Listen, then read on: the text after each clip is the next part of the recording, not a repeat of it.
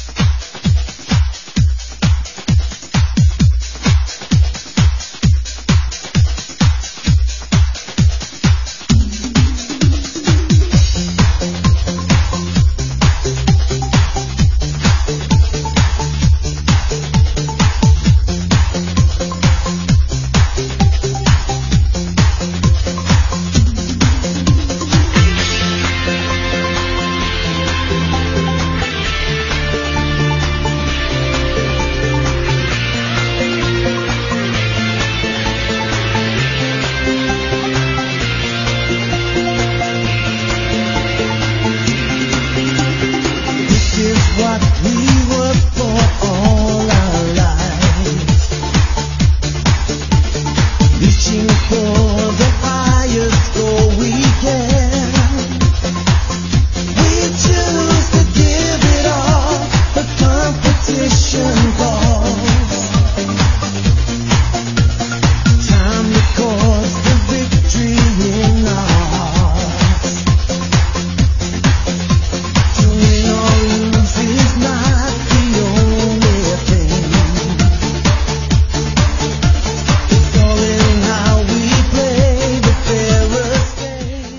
随着这么激昂的音乐，新一周那些年又拉开帷幕了。那些年记录世界杯的情感春秋。大家好，我是小婷。大家好，我是林睿。哎，那些年有一个新朋友啊？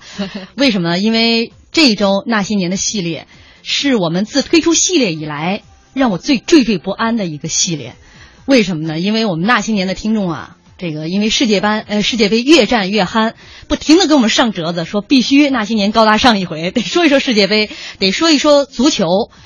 那我后来仔细扒拉了一下，嗯，那些年从过去到现在，无论是正式的，包括兼职的，所有跟那些年沾边的编辑主持人，没有一个球迷啊。但架不住我们节目确实是高大上，所以我们请来了嘉宾相当的权威。今天我们请到的是世界杯。冠军制系列之意大利一书的作者彭雷，彭雷你好。嗯，你好，大家好，听众朋友大家好。嗯，彭雷今天做客我们的节目，会给大家来讲述啊，这个连这个骨灰级意粉都不知道的意大利队的故事啊，大家得听好。而且今天彭雷还会给大家带来一道题。这道题呢，我今天跟彭雷，这个彭雷一开始呢特善良，但那道题太简单，我说不行，今天第一天要竖一个标杆，我也得知道我们那些年的听众究竟是什么水平。你看折子你们也上了啊，这老佛爷也准奏了，你们总不能让我汗颜吧？呃，彭雷最后呢，这个答应出一道稍微难一点的题，我们也在微博上最后呢这个公布一下这个最终。正确答案最先答对的五位听众将获得世界杯冠军制系列图书一本。嗯，这这个书我已经看过了，非常的好看。那接下来呢，我们因为每天微博上都会介绍当天的这个话题，既然咱们今天来说意大利哈，来听一下我们所介绍的这个意大利队。您看这个还入不入你的法眼？十九世纪末。英国的船员和商人把足球运动带到了意大利，同时也开始了蓝衣军团的历史。虽然本届世界杯他们早早回家，但作为四次世界杯的冠军得主，意大利毫无疑问是足球世界中最具代表性的球队之一。彭雷，你觉得怎么样？给评价一下。没问题。这个，而且怎么说呢？对于中国球迷来说，这个意大利足球确实。非常吸引人，包括从八十年代的意世界杯以及意甲转播，到现在就说很吸很吸，培养了一大批的意意甲粉丝吧。嗯，然后呃，刚才你们在那里说的这个蓝衣军团，我正好借着这个话题，就说说一说，呃，给大家稍微讲一个小故事吧。就是我们都知道，意大利国旗是绿白红，这个国旗里没有对没有蓝色。但是像比如巴西啦、像荷兰啦这些，他们那个球衣的颜色都和国旗是沾边的。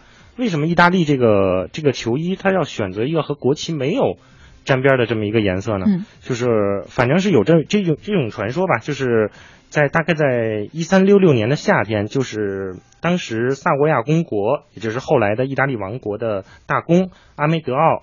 六世，他在一次十字军东征中，就是他就是他个人是很喜欢那种蓝色，然后他就是佩戴了一条蓝色的水手巾，然后就说从至此从此吧，这种蓝色以及就是包括就是后来称为的叫萨沃亚蓝，就成为了意大利这种这种高层啊、政治活动啊、体育活动啊一种通用的这种颜色。然后慢慢的这种萨沃亚蓝就变成了意大利蓝，直到今天。然后在这个意大利这个百年多的历史中吧，它一共有过四种颜色的队服，还不只不仅仅只有这个蓝色。对对，因为肯定是呃有蓝色有白色，白色就是我们都知道，就是我举个简单例子吧，就是意大利国家队的第一场比赛。正式的比赛是一九一零年五月十五日六比二击败法国。嗯，那场比赛法国穿的是蓝色球衣，因为法国国旗有蓝色嘛。嗯，然后法国这个穿蓝色，意大利穿什么呢？当时足协刚成立，也没有什么特别特别讲究，然后就说无所谓，先不印颜色吧，就白色吧。嗯，然后太随便了。对，因为当时的很多东西都不是很规矩。你想想，一百年前呐，是吧？一九一零年那时候，印染技术都不是。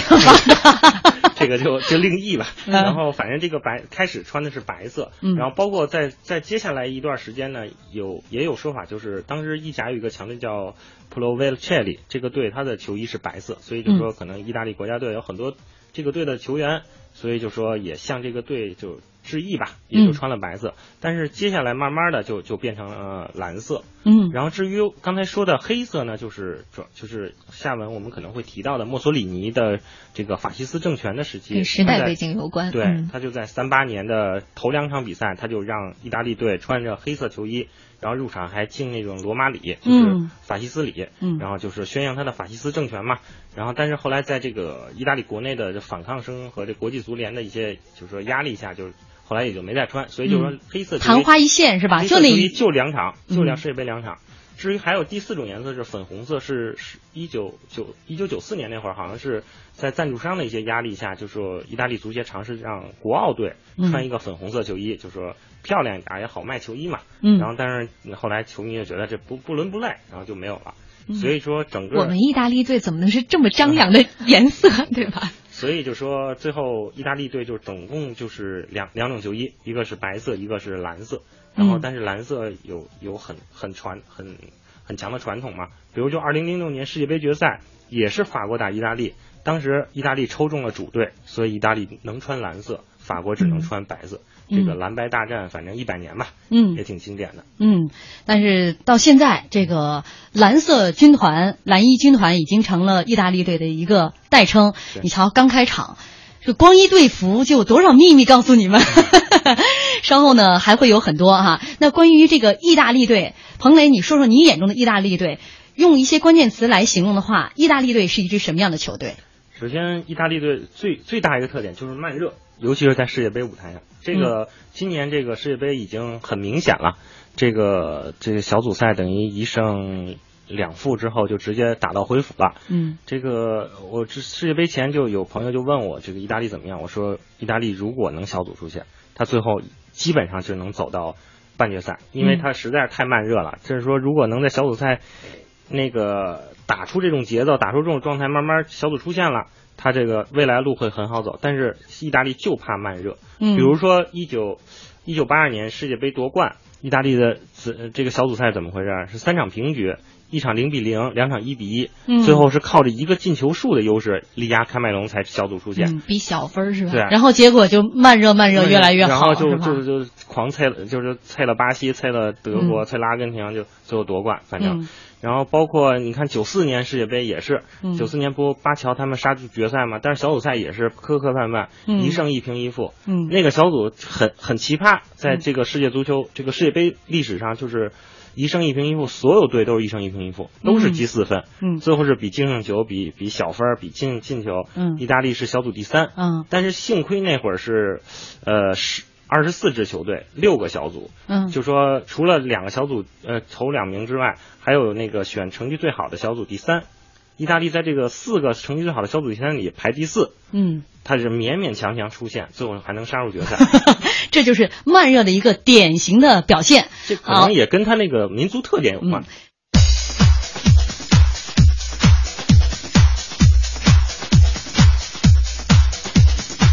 欢迎大家继续锁定中央人民广播电台经济之声《那些年》，本周《那些年世界杯》系列，今天将为您带来呃一支你所不知道的意大利队啊。今天我们请到的嘉宾，世界杯冠军制之意大利一书的作者彭雷。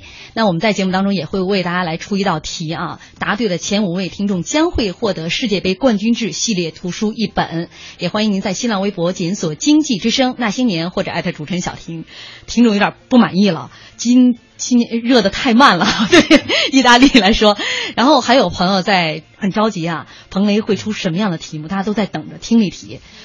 我傻呀，我那么早就把题目公布出来，你们都度娘去，然后就不听我们节目了，绝不会啊！我们晚一点再把题目出出来，能够不用度娘都能够直接答出来的这些听众，才是真正的铁杆球迷，才是真正的意粉儿啊！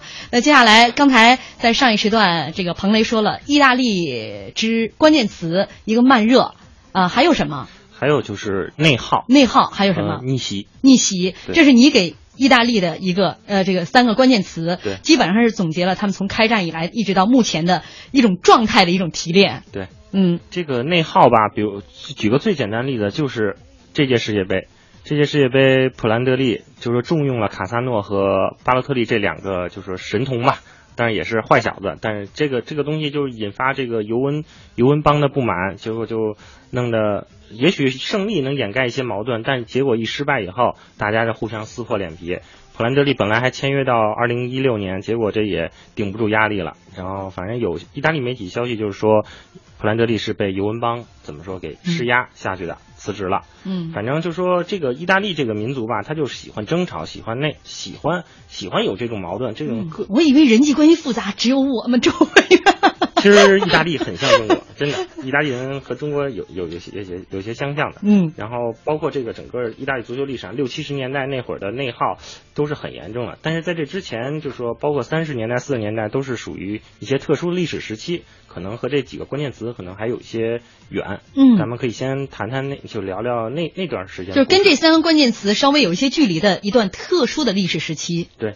特殊历史时期就是我们就是都熟知的三四年和三八年，意大利等于是卫冕冠军，第一次卫冕，然后主教练波佐也成为就是说是就是呃前无古人后无来者的这种呃卫冕主帅。对、嗯。卫冕主帅。其实里皮当时二零零六和二零一零，他回到回到意大利队也是想重复这种荣誉，但是没有成功啊。嗯，而且早早就回家了。可能言言归正传，反正就三四年和三八年那会儿，主要是特殊历史时期，就是这个墨索里尼。我们之前提到墨索里尼这个法西斯政权，他把把这个足球当做一个宣扬法西斯国家主义的这么一个很好的工具。然后三四年，他就是把这个呃这个世界杯，首先是他和雷米特关系也不错，就是世界杯主主席、国际足联主席、世界杯创始人这个雷米特，他把这个世界杯带到了意大利，然后。然后，但是呢，他他也很清楚，这个你在三四年你在加盟会举行这世界杯，你不夺冠就是失败啊。所以在决赛前就给那个队伍施加了压力，就说不夺冠就吃枪子儿。军令状啊啊，对，这就是军令状。嗯当然也不一定是真真会枪子儿啊，但是嗯就说这很严厉，就是那场比赛踢的，其实意大利踢那个踢捷克斯洛伐克很很紧张。大概在七十多分钟的时候就被捷克斯洛伐克先进了一个，这个整个那个球场就一片死寂。莫这个墨索里尼脸上脸颜脸色已经很不好了。波索里尼是亲临这个赛场对去观看这场比赛的。他跟雷米特坐在坐在坐在一起，坐在那个贵宾席上、主席台上。嗯，然后，但是幸好八八十多分钟，八十五分钟吧，啊，就是一个阿根廷外援，算是规划来的一个外援奥尔西，把这个比分扳平了。嗯到时候加时赛又最后最后进了一个二比一赢了。这个加时赛进球的那个是梅阿查是吧？嗯，对。然后反正就是最后赢赢了二比一，非常非常艰难吧。嗯。然后后来有一个小小故事，就是这个墨索里尼发了一个叫元首之杯这么一个奖杯嗯。给这个球队，这个很沉啊，嗯。纯铜制的，就是也不是那种这个包包包包着那种的，嗯然后这个东西很沉，然后在二战的时候，这个意大利足协被洗劫一空，但是就因为这个东西太沉，又没什么用，就给留下了，所以得，所以现在还 祸得福啊是吗？还保存在这个这个科维尔恰诺基地。就我的前不久我一同事去那儿还参观，就说给我们讲了这个小故事，挺有意思的。嗯然后到了三八年，就是意大利足球实际上已经就发展水平已经发展起来了，就是说也不算也不能算真正靠法西斯在夺得冠吧，反正嗯、呃最后决赛也是包括那个半决赛赢了巴西，就是梅阿查有一个小故事，就是提着提着裤腰带去去发点球，因为裤腰带断了。然后那也是梅阿查最后一个国家队进球，都都那种状态都能进球呢，对 这水平是有多高？看来他是这个意大利这个国家队当中不可不说的一位人物。啊，对，梅阿查就是包括现在 AC 米兰和国际米兰的这个主场就就以梅阿查命名，就是因为这个人太牛了，对。嗯嗯。哎，这是这个这一段特殊的时期，一九三四年、一九三八年，对呃，历史上唯一一支卫冕世界杯 啊两次，呃，这个这个三四年、三八年就是意大利队。第一支卫冕吧，第一支卫冕。后来巴西还卫冕了一啊，对，他是因为他是呃巴西也是连续吗？对，他是哎呀这一句话暴露了 非球迷。今天彭磊，你不要抓狂啊，啊！我我不整，大家瞎聊。但这个应该说，在世界杯这个历史上呢，前几页意大利是很辉煌的，三四年、三八年所向披靡，是吧？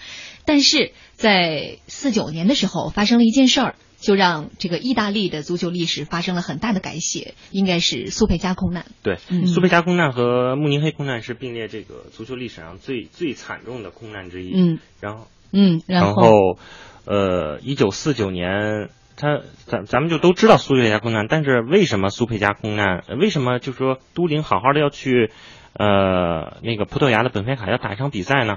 就说主要是那会儿都灵队就是整个是大都灵时代，就是说很强很强，就是相当于现在的巴塞罗那或者什么，就是那种宇宙队的概念。嗯然后当时就说一场二月份一场国家队比赛之后，然后葡萄牙的那个本菲卡队长。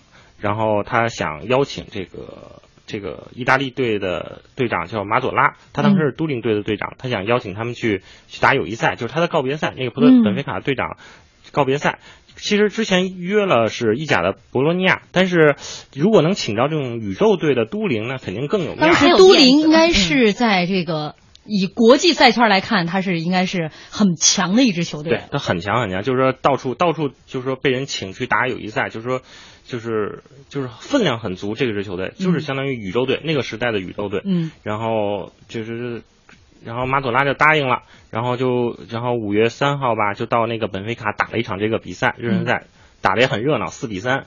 这个赛后大家都很高兴，然后觥筹交错，然后最后但是没想到就一天之后就是等于就是。呃，就灾难就来临了。嗯然后他那那一天就是都灵那边就是下的雨，就是是，反正意大利媒体的意思就是百年难遇那么一场暴风雨。嗯然后这个这个航班据说是航班那个就是那个高度水平仪就是失、失失灵了。嗯因为在找到残骸的时候看到那个高度那个仪还记得是两千。嗯，然后实际上就是只有几百了是只有几百了。就说当时看那个残骸的时候，看那个机头是向上的，嗯就说明那个在能见度好像是只有四十米，然后嗯飞行员可能在发现这个苏佩加山在他面前的时候。他已经来不及了，嗯已经就是撞上了，嗯撞到了苏贝加山顶的那个修道院院的外墙。现在那里还有那道外墙还留在那里，就是有嗯纪念碑啦什么的。嗯然后整个三十一人，包括机组人员和教练人员就是遇难，整个一支都灵队就就就就就全部报废了。那那时候这个都灵队对意大利队是意味什么呢？就是有一场比赛，就是意大利队十一十一个人，十个人都是都灵，只有一个尤文图斯的门将。嗯就说那那一段时间，等于就是意大利足球这个损失惨重啊。嗯，然后而且当时可能呃没有人想到。这个飞机失事，满载的是都灵队的球员。对，好像现场有人看到这个，翻到这个有有他们的这个报纸，以对海报及也啊海报和海报球衣球衣就那种橙就那种那种红色的橘红不是石榴红色的那种成衣，嗯那个那种球衣才发才大家开始相信然后包包括那个塔台一直就收不到他的信息了，嗯。然后这个东西几个东西汇聚在一起，知道这个就是、嗯。就是那个都灵队那个航班，嗯。然后包括以后呃之后那个功勋教练波佐，因为波佐和都灵队的关系很很密切，嗯。只能靠他去认认领尸体，就是拼凑尸体嘛，这个东西就是说嗯。挺惨的。而且他可能这个好多年都不愿意回忆起那一幕，这种东西这都是他情同手足的这样的一些有兄弟有队员，他就说他为什么让他去医院？就是说他说他能，就说说是他能凭借一些戒指啦、什么领带啦、一些衣服啦，就是才能才能认清这些尸体，说明他跟这些人有多熟悉。对，对就是太了解对，嗯嗯反正其实波佐也差点上了这航班，但是因为波佐那个时期跟那个都灵的老板诺沃关系有些冷淡，嗯诺沃就不想让他去，嗯不想让他去这个本菲卡斯，也嗯躲过了这个死亡航班吧。嗯当时还有一个是门将啊对也躲过了。二号门将他是因为那个主力后卫的弟弟是三号门将，嗯。主力后卫就说你让你让着我的弟弟去去一趟吧，嗯。玩玩呗。嗯这也不是什么正规比赛，嗯。结果二号门将躲过了，嗯，躲过了这个。当时整个意大利的人民都沉浸在这种悲痛之中。对没错。呃，当时据说是有一百万的人去为他们啊这个到这个为他们送行。呃，但是这一次事情也是给意大利的国家队，呃，让他们有十年都没有缓过劲儿来。对青黄不接，差不多嗯五零年五零年小组赛等于是被非职业的瑞典给淘汰了。嗯当然五零年也有一些问题，他五零年是在巴西举行。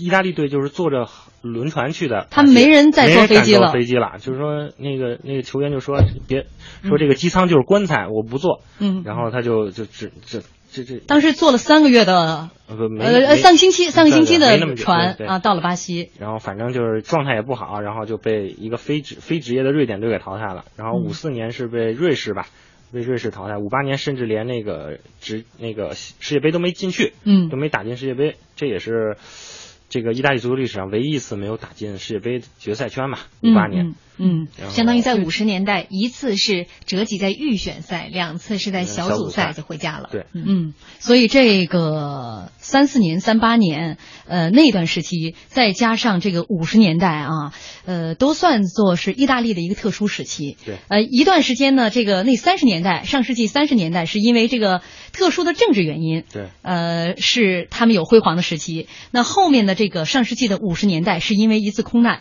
使得意大利的这些主力球员们，呃，丧生，也使得国家的这些足球人才青黄不接，导致五十年代的三场世界杯都是折戟沉沙。对，在微博上，这个大家都在留言啊，这个教师浪花说，是什么运动使人们翘首期盼？兴奋动容、紧张悲伤、迷恋痴情，是什么运动使人们不分白昼黑夜，抛弃烦恼忧伤，共同凝住荧屏，释放心中激情？这就是最能激活人类兴奋神经的世界体育运动的豪门盛宴——足球世界杯。一个小小的足球，使大大的地球竟然如此海沸江翻，竟有如此的神奇魔力，令人震撼，难以忘怀。还有很多朋友在说这个意大利啊，听听也说，意大利再次夺冠的1982年世界杯是中国绝大多数球迷在电视上第一次观看世界杯电视直播。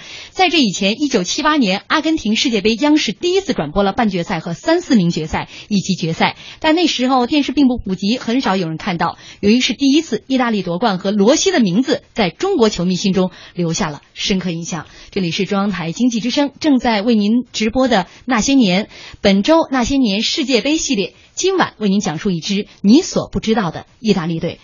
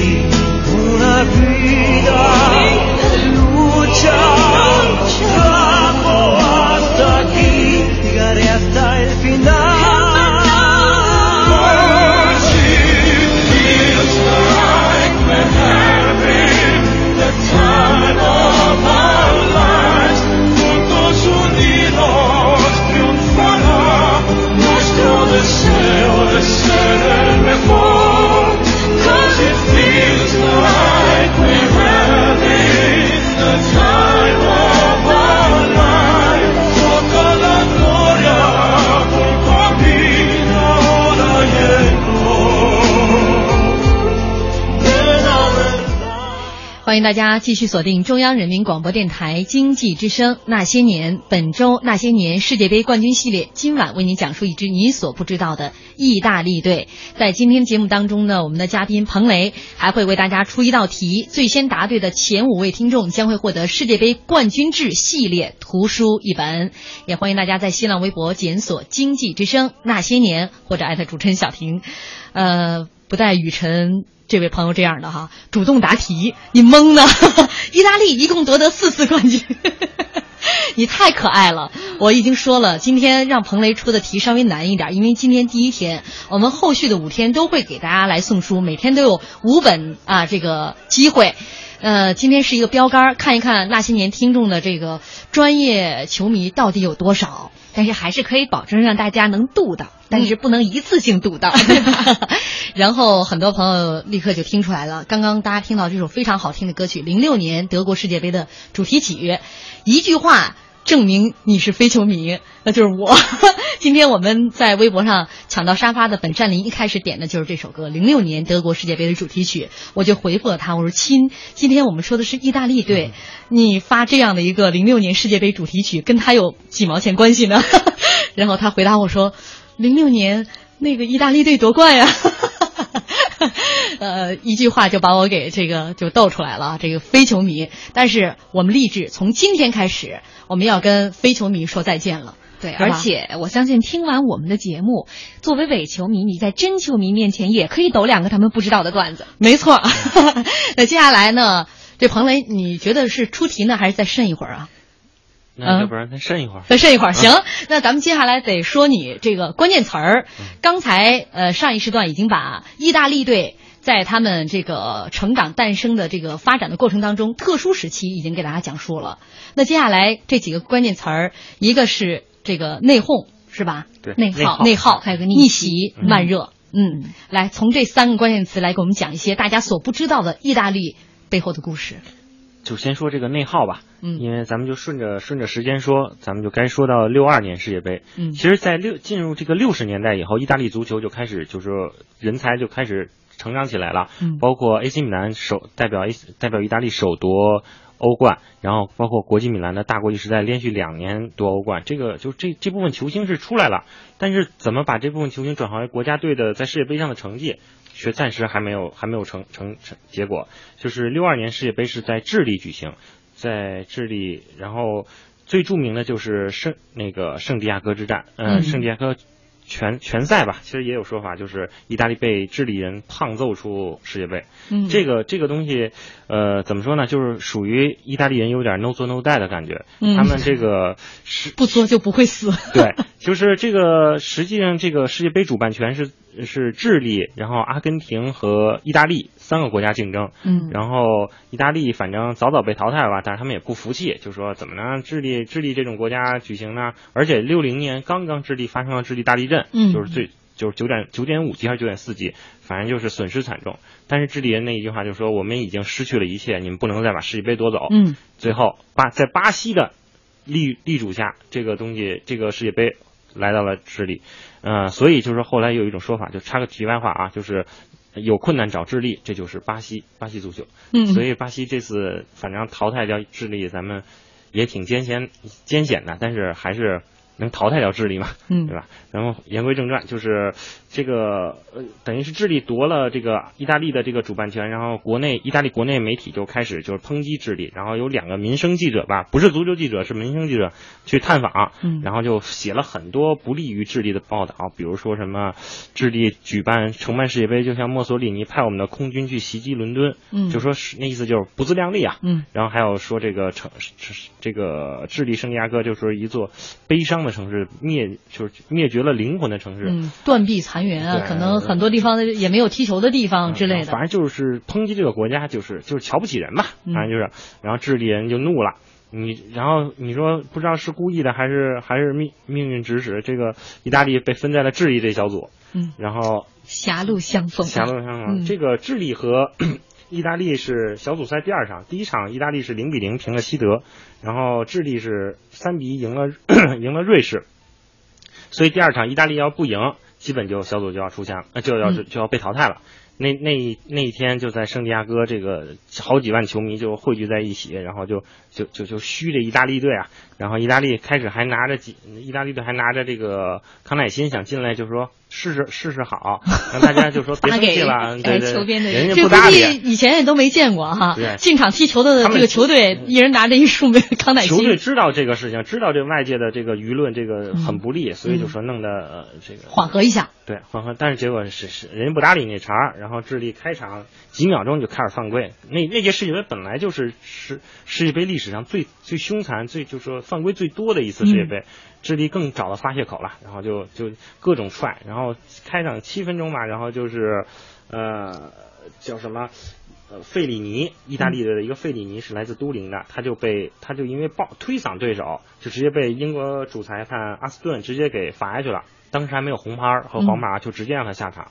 然后当时那个就双方球员就是争作一团，嗯最后是智利警方出动，才把这个费里尼给抓下去，使劲抓下去。据说在这个抓的过程中还捅了他这个几下，就就揍了这个费里尼几下，就治理人上下齐心吧，反正就是。嗯然后后来这这。但这个同时呢，这个有一个叫桑切斯的，是智利，他老爹是智利的一个拳王，然后他也学会这招了。他在这个子啊，对，在这个裁判处理这费里尼的时候，咣就给了那个马斯教，就意大利队的一个后卫马斯教一拳，直接把他马马斯教的鼻子打断了。当时还没有换人的这个政策，所以就马斯教就只能带着断鼻带带着断鼻就在那儿继续打，然后一智利反正是各种各种野蛮动作吧。你这球场上到处都是血迹斑斑嘛。这这是吧？完现场 红色的球场，然后到然后下半场到，然后还有一个戴维的，戴维就是米兰的一个后卫，然后他就是和这桑切斯在一次争球过程中，反正也是推推搡搡，然后过过没过多久，他就一个佛山无影脚就踹给这个桑切斯了，但是没踹到，但是主裁判还是给他罚下去了。然后就是当时这个主裁判也是挺偏向智利的，是吧？他他事后回忆，他就说他自己也有点儿也有点控制不住这比赛，就说这个比赛气氛根本就不是足球比赛，就是战争。嗯嗯实际那意思，你意大利人自己作的，你赛前你不那么赛前太不积口德对了。，嗯然后关于然后这场比赛最后意大利零比二输了，所以就说被被淘汰。关于这个就是所谓内耗，其实这个内耗也很也很严重，在这这这这这个世界杯中，这个世界杯意大利的主帅叫马扎嗯和法布里，呃，反正就是。呃那个就是两个人吧，两个人一起执政，对，其实就是其实还是马扎做做主嘛，嗯他是。呃，他是和俱乐部的和足协主席帕斯夸莱的关系很好，他就是属于实权实权人物，但是他属于就是那种不是特别懂啊，就瞎指挥那种啊，弄得这个俱乐部队内呃就弄得球球球队队内也是，呃，你想上场就是表现表现，我想上场我我表现表现，就互相争风吃醋吧。嗯，然后最后在还有一个著名的地板事件，就是打完德国零比零打完德国以后，这个马扎带呃和招了几个就是记者，就在自己的屋子里开会，就研讨，就说这个不行，那个不行，就都是脏字儿啊。嗯然后，但是这个他们楼上就是那个希沃里和希沃里的房间，然后戴还有那个戴维的房间，然后因为是智利的，反正就是木板木板的那个隔音不好隔音不好，就大家都听见了。反正这个事儿弄得最后也很也很说人坏。话还被人听见了，这多尴尬呀！这以后 回国内还混不混了？对，这个反正最后这个弄的这这支球队也是军心涣散，再加上又被智利人又那样臭臭胖揍，所以意大利这个这个出局是很正常很正常的。嗯，这就是一九六二年在智利的这一届世界杯，对呃，是因为这个内耗，其实六六年也跟内耗有关系。对，嗯一九六六年那个主就是主教练那个叫法布里吧，然后他、他他是来他是来自那个曼托瓦，嗯但是他据说啊，他手里拿着博洛尼亚的合同，就说世界杯完我就要去执教博洛尼亚，而博洛尼亚？所以得偏向人家，对吧？对，所以博博洛尼亚在这个世界杯之前刚刚跟国际米兰就是争冠，是，所以这个法布里呢，就是说他在世界杯这个名单中就放弃了很多很多那个国际米兰的就是大国际时代的主力后卫，什么科尔索啊、皮奇、贝丁。这些都属于在欧洲顶级的中后卫，你这个法布里不要，因为法布里想打这种进攻足球，而这个国际米兰当时是那种赫雷拉、埃雷拉的那种典型的防反，然后反正这个事情弄得队内也很不爽，然后他就重用了博洛尼亚的球员，什么布尔加雷利啦，这个人，这个人很关键，布尔加雷利，他在那个。呃在就是说，我们都熟悉，一九六六年意大利是被朝鲜淘汰淘汰出局的。嗯在这个打朝鲜这场比赛中，布尔加雷利首发，但是他实际是带伤首发，结果在一次铲球过程中，他就把自己给铲伤了。嗯当时还还是没有换人政策，所以意大利只能十打十一打朝鲜。嗯当时朝鲜是什么概念？就是说句实话，军事化管理，嗯就是就是，而且是一支神秘之师。神秘之师。这这，嗯然后意大利开始觉得，哎，打平朝鲜就能出现这很简单的东西，然后结果在那啥被被一个叫朴斗一的人，嗯一箭穿心给给给给给灭了灭了，一比零。然后这个朴斗一，大家有说法是一个朝鲜牙医，实际他是应该是一个朝鲜的体操运动员。嗯但是其实从丢人程度上讲，牙医和体操运动员没什么太大差别。对，然后这个关，所以这个二零零二年世界杯就是韩国打那个意大利的时候，八分之一决呃决赛打意大利的时候，就是大家就那个球迷就写上了一九六六这个字儿，就说讽刺意大利，我们嗯六六年干过你们。结果韩国真的凭借安贞焕的一个头球把意大利给顶出去了。我觉得心里可能有点阴影了。然后关键是有一个就是小小小误区吧，但大家说，因为安贞焕当时是属于意甲佩鲁贾的球员，然后。大家说是佩鲁贾，就是在这个安贞焕进球以后就把他开掉了，嗯实际不是这样的，实际是那个安贞焕当时是佩鲁贾租借来的，那个佩鲁贾老板高奇觉得，哎，这球员不错，虽然虽然淘汰了我们，但是我也准备高价给他买断回来，然后我再再培养培养卖高价。但是这个安贞焕自己很清楚，在意大利这个没人缘了，肯定要被骂死。嗯然后是自己我我不续约，我我走，然后就走了。所以说不是被高级开掉的。嗯，我只是就是一个题外话、啊。据说当时这个打朝鲜这一仗，他们自己还去做了这个当侦探一样，看一看人家的这个训练。看完这个当时训练之后，他们就觉得有点有点心里有点悬了。对就没有见过这样的球队，真衰啊！对就说把球往空中一抛，嗯一抛就跟抢橄榄球一样的，所有的队员就是这个大金字塔就是去抢球。呃对抢球。真的，真的就是说，如果有机会，大家可以嗯百度或者什么有一张照片，真的就是那样，就是嗯几、四个球员朝鲜球员去争一个头球，三个在下边，一个爬上去了，嗯就那种感觉。真所以这场胜负可能早在他们看人家的观战人家的训练就已经定下了。其实朝鲜很强，因为嗯他打那个葡萄牙，在在接下来淘汰赛打葡萄牙，三比零领先葡萄牙。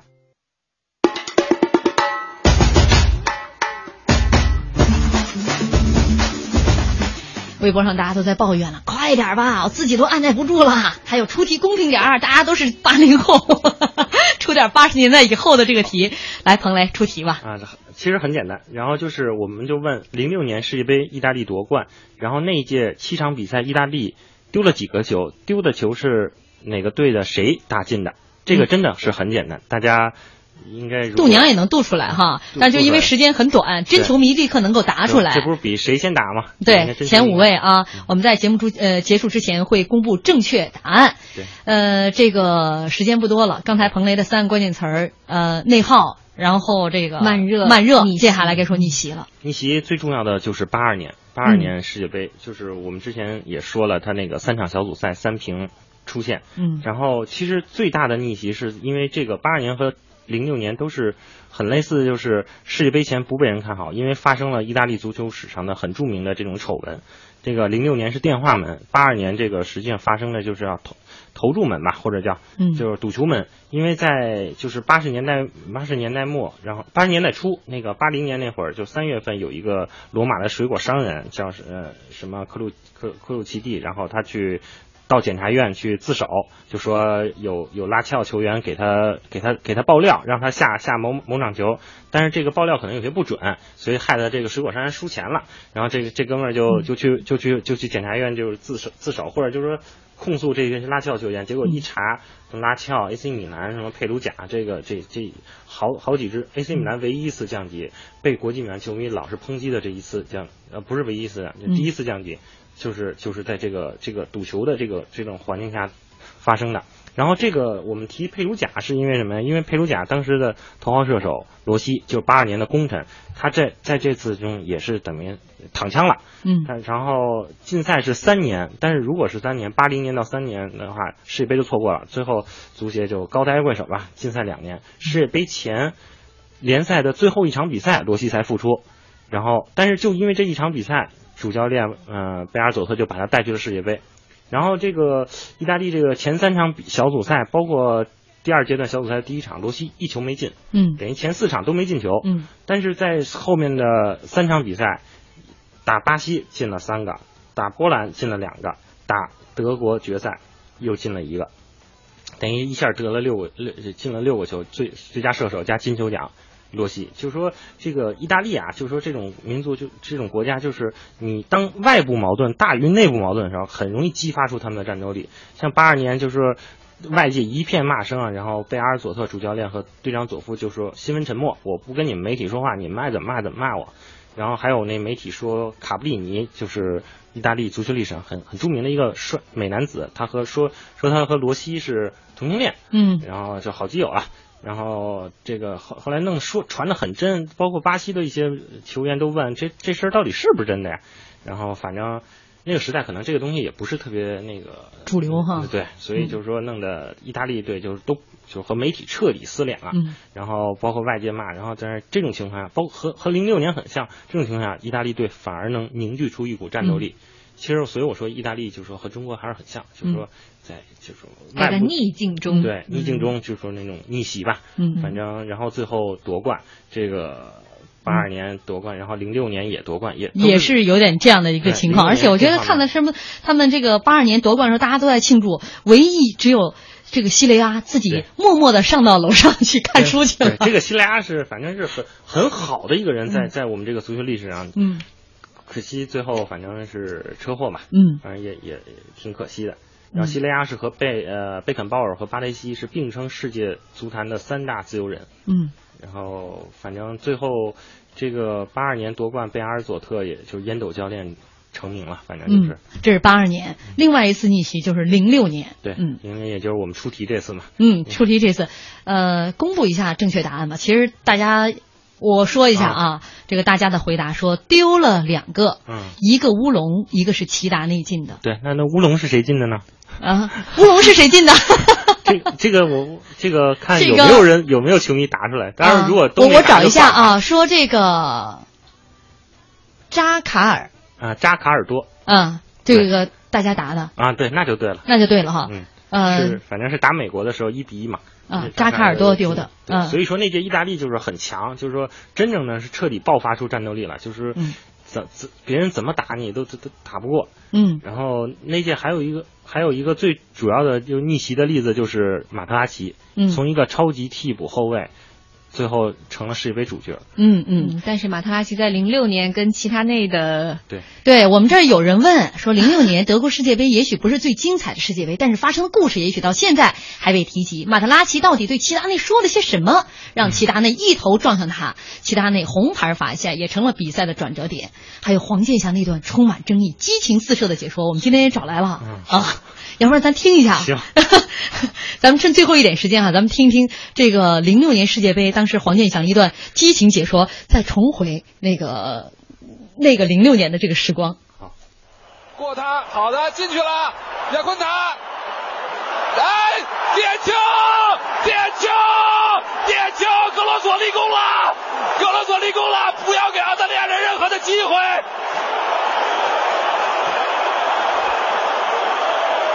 伟大的意大利的左后卫，他继承了意大利的光荣的传统。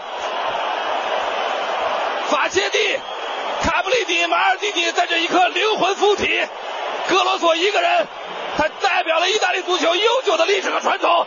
在这一刻，他不是一个人在战斗，他不是一个人。怎么样？那一段这个零六年的当时的这个世界杯，呃，一个是齐达内的这个撞人哈，被罚红牌罚下场；另外一个就是这个黄健翔的激情解说，对中国球迷来说是这样，是印象非常深刻的。哎，这个当时这像我们这位听众朋友就说，到底马特拉齐对齐达内说了些什么？其实网上也有很多说法，就是这个齐达内呃不是马特拉齐侮辱了齐达内的亲属，应该是姐姐吧？嗯，反正也有一些不好的词吧，咱们就这儿不提了。但是我觉得马特拉齐后来也说过，就说可能过十几年、二十几年，我才会真正告诉大家我说了什么或者什么，嗯才会去解密吧。但是咱们希望真的十几年、二十几年以后能够就说得到这个答案吧。嗯，呃，今天的节目马上就要结束了啊。呃，微博上有很多真正的意大利的意粉儿。对于意大利这次早早回家，好像似乎大家也没有什么怨言。大家说希望哎下次世界杯 能哎下次再来。你看这就是一个真正成熟的，是真正的一个超级球迷所应该具备的一个心态。只要不是像中国那样次次不来就行。嗯，呃，这个彭雷呢第一次做客我们节目，其实也是第一次做客电台节目。对，所以今天还有最后一个特殊的礼物要送出。对。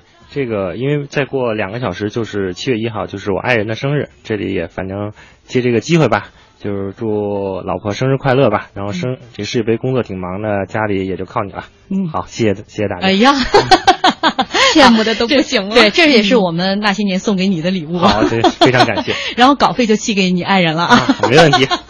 好，非常感谢大家的收听，也感谢彭雷做客我们那些年。以后我们体育圈也算是有朋友了。好，常来那些年做客，啊、多多联系、嗯。好，呃，这个正确的答案也公布了，大家可以对照一下嘛。我们最终会选出最先答对的五位听众，随后呢会送上这个世界杯冠军制系列图书一本。我们明天世界杯系列话题继续，明晚再见，再见，再见，再见。